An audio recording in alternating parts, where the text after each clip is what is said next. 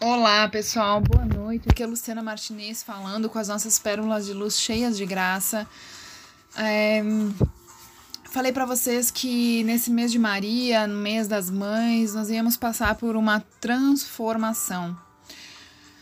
E realmente, assim, é, ficar em 63 dias de meditação é um desafio pra, pra gente, né? Eu quero parabenizar a todos que cá estão, a todos que permanecem comigo e com o grupo diariamente meditação, que estão se esforçando assim e que a, a motivação de vocês me motiva a continuar fazendo as pérolas todos os dias. É, disciplinando, enfim, vocês percebem que a, a constância, né, ela realmente é um desafio não por conta do prazer que o grupo nos dá, mas por conta de tudo que vai acontecendo junto, né? Esse mês de maio foi um, tá sendo um mês muito abençoado na minha vida. É, eu não sei nem o que falar para vocês, mas assim eu quero compartilhar com vocês a alegria. É, a minha mãe tá vindo, decidiu esse mês que tá vindo para Brasília morar com a gente aqui. Ela que passou por uma pelo deserto há um ano assim, ela vem passou por uma por algumas perdas bem significativas. E eu tô muito feliz com isso. Eu acho que não poderia ter sido um mês melhor para ela tomar essa decisão. É, eu acho que tô muito feliz, assim. Mas não só com isso, é, com a minha sogra, que também recuperou, com vários de vocês que me mandam mensagem no privado e que estão bem, que estão se sentindo melhor. Para mim isso não tem preço, não tem, sabe, não tem noite mal dormida, não tem. E vocês sabem assim que é toda uma construção, né? Todo um grupo unido. A, a, a Marinês, Marinês, minha eterna gratidão para você, minha minha amiga que eu não conheço, mas que nossa, se Deus quiser, a gente vai se conhecer, a gente vai fazer uma roda. Eu queria, eu queria muito encontrar todos vocês numa grande roda, assim, com uma fogueira no meio, a gente conversando e fazendo uma, uma conversa, sabe? Fazendo reiki e dançando. É, nossa, eu vejo a gente nessa vibração, assim. Eu vejo as pessoas que vieram, que conseguiram se unir, as que partiram e as que ficaram. Não só a Marinesa, a Dai, Dai, minha gratidão por tu, pela tua boa vontade de estar com a gente todos os dias de manhã, você que abre o grupo para mim, porque tem dias que eu realmente vou dormir muito, muito tarde. É, eu tenho trabalhado muito nesses dias, pessoal, muito, não só com reiki, mas com trabalho que me remunera, com os pacientes, com muitas coisas que eu faço, com a minha loja, enfim, eu, eu sou uma guerreira como muitos de vocês aqui no grupo, né? Mas também, assim, com muitas mulheres aqui que é, a, gente, a gente se une todas, né, numa grande força, assim, de, de superação feminina. Eu acho que esse mês de fevereiro é, é isso, é falar de feminino, de sagrado feminino, da, do poder da maternidade, do poder da cocriação, do poder da vida, né? E mas também tudo isso às vezes nos gera uma certa ansiedade.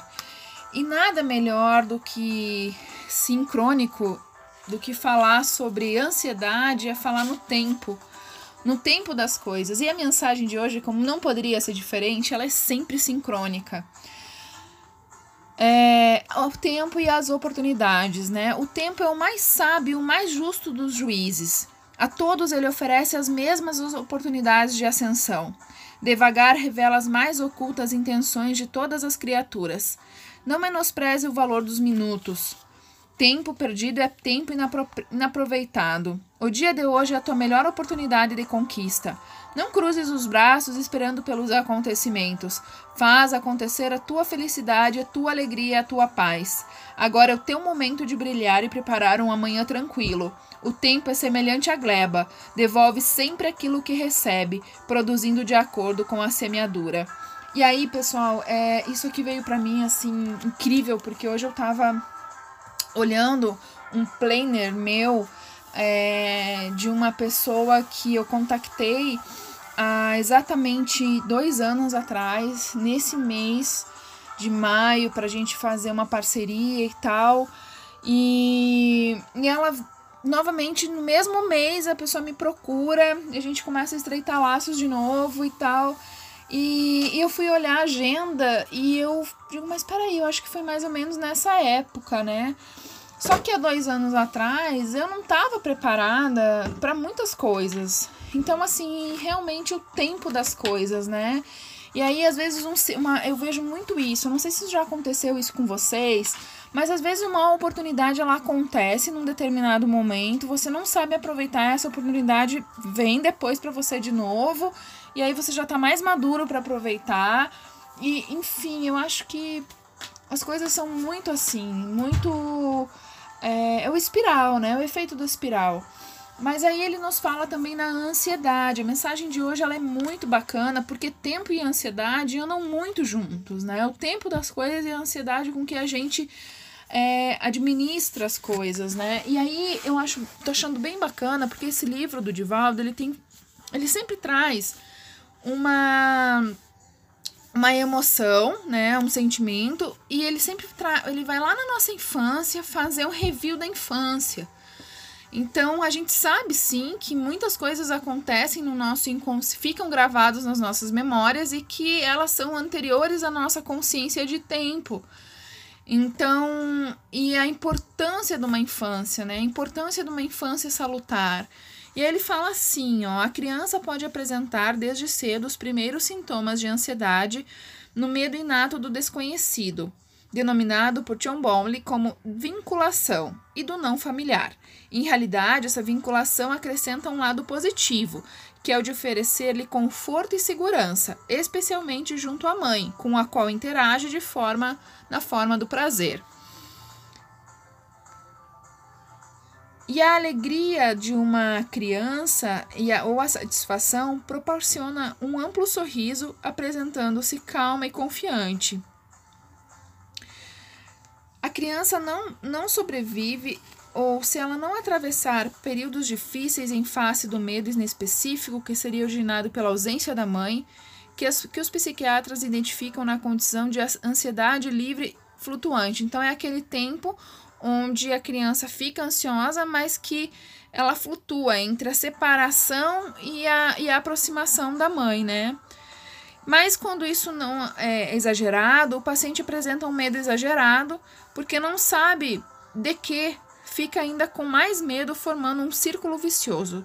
Dessa ansiedade, as aparentes ameaças externas, mesmo que insignificantes, tornam-se demasiadamente grandes, culminando na idade adulta com uma dependência infantil. Então, assim, aí ele comenta aqui a importância da a importância da, da psicoterapia, a importância da hipnose, da, do renascimento, da regressão, para tentar liberar essa carga emocional, porque a criança reagiu de um modo àquela, àquela, aquele gatilho mental, aquela situação na infância, muitas vezes ocasionada por esse afastamento da mãe, que gera um medo na criança e que para ela ela fez uma leitura naquele momento, mas que não foi bem administrada. Então ele, ele diz pra gente é, pensar na infância e pensar em realmente numa psicoterapia apropriada. É... E aí ele diz assim, ó, a ausência da serenidade para enfrentar os desafios da existência faz que o comportamento do indivíduo se torne doentio, cheio de expectativas normalmente perturbadoras, gerando incapacidade de ação equilibrada e de desenvolvimento dos valores éticos morais corretos com invasão da realidade, com uh, bipolaridade, né? Então, o comportamento ansioso não poucas vezes é estimulado por descargas contínuas de adrenalina, o hormônio secretado pelas glândulas suprarrenais, que ativam a movimentação do indivíduo, parecendo vitalizá-lo de energias que logo diminuem de intensidade, né? E aí, produção da acetilcolina nem sempre produto por falta da coordenação e direcionamento, né? Então, é, muitas vezes essa essa essa adrenalina, né, faz a pessoa se manter muito ativa e depois ela reduz e na redução da adrenalina a pessoa entra num relaxamento. E daí nesse relaxamento ela, ela entra no estado de, de muitas vezes assim de, de cansaço muito grande, né? É justamente por essas descargas, né, que a ansiedade gera. É... E aí assim, o self, ao longo das vivências acumuladas, exterioriza as inquietações e culpas que necessitam de ser liberadas mediante a catarse pelo sofrimento reparador a fim de harmonizar-se. Quando isso não ocorre, o ego apresenta estremunhado, inquieto e ansioso. Especificamente no distúrbio da ansiedade, esses fenômenos atormentadores sucedem-se como liberação dos dramas íntimos que jazem no inconsciente profundo arquivados nos recessos do perispírito, afetam o sistema emocional. A terapêutica libertadora há que iniciar-se na racionalização do tormento, trabalhando-o mediante a reflexão e a adoção do otimismo, do modo de lentamente a paciência e o equilíbrio possam instalar-se nas paisagens interiores. É... Os psicoterapeutas hábeis conseguirão detectar as causas atuais da ansiedade, encorajando-os para cometimentos saudáveis. Em alguns casos, quando há problema de líbido, o psicanalista poderá reconduzir o indivíduo à experiência da vida fetal ou do, da perinatal ou infantil no lar, destrinchando as teias retentivas em torno da perturbação que não conseguiu digerir no período da ocorrência. Por isso que é importante a psicoterapia, né? A, a, ansiedade natural, o desejo de que ocorra o que se guarda, a normal expectativa em torno dos fenômenos existenciais compõem um quadro saudável na existência de todos os indivíduos equilibrados. O tormento, porém, que produz distúrbios degeneralizados, tais como sudorese abundante, colapso periférico, arritmia cardíaca, inquietação exagerada, receio de insucesso, produz o estágio patológico, que pode ser superado com auxílio do especialista em psicoterapia e o desejo pessoal realizado em empenho para consegui-lo. As aflições efluentes da ansiedade podem ser erradicadas, portanto, graças aos cuidados especializados adicionados à aplicação da bioenergia por meio dos passes da água fluidificada, do reiki, que restauram os campos vibratórios e revitalizam as células. Outro sim, o hábito da oração e o cultivo dos pensamentos dignificadores são, os, são o coreamento do processo curativo para o encontro da saúde e da paz. Jesus, o psicoterapeuta por excelência, asseverou no Sermão da Montanha, Mateus 5, versículo 5, capítulo, versículo 5.4. Gente, eu sou péssima em Bíblia. É, Bem-aventurados os que choram, recuperando das culpas e das mazelas, porque eles serão consolados. Falei para vocês que eu fui convocada por Nossa Senhora porque eu realmente fui convocada por ela, porque eu não entendo nada de cristianismo no sentido mais literal, bíblico, versículo, essas coisas realmente eu nunca, nunca me dispus a estudar. Né? Eu sempre vim por uma, uma via de consciência através da, da universalização, mais pelo lado da, do autoconhecimento através da programação neurolinguística, através do budismo e através do espiritismo. Então, nesse sentido, as leituras edificantes, propiciadoras de renovação mental e emocional, as técnicas de yoga, disciplinando a vontade o sistema nervoso, constituem valiosos recursos psicoterapêuticos ao alcance de todos. Nunca de esquecer que, igualmente de que a meditação induzido à calma e ao bem-estar inspira a ação do bem, do amor, da compaixão e da caridade em relação a si mesmo e ao próximo tornando-se consciente das próprias responsabilidades que descobriu no nobre sentido existencial. Então é isso, pessoal. Eu acho que nós estamos realmente assim no caminho certo. Né? Todos que cá estão assim estão procurando a evolução, é, a sua evolução, estão procurando conter as piores emoções que poderiam estar despertando durante esse período de pandemia, estão procurando cuidar do espírito e da matéria através dos bons pensamentos, através da boa prática da meditação, do reiki.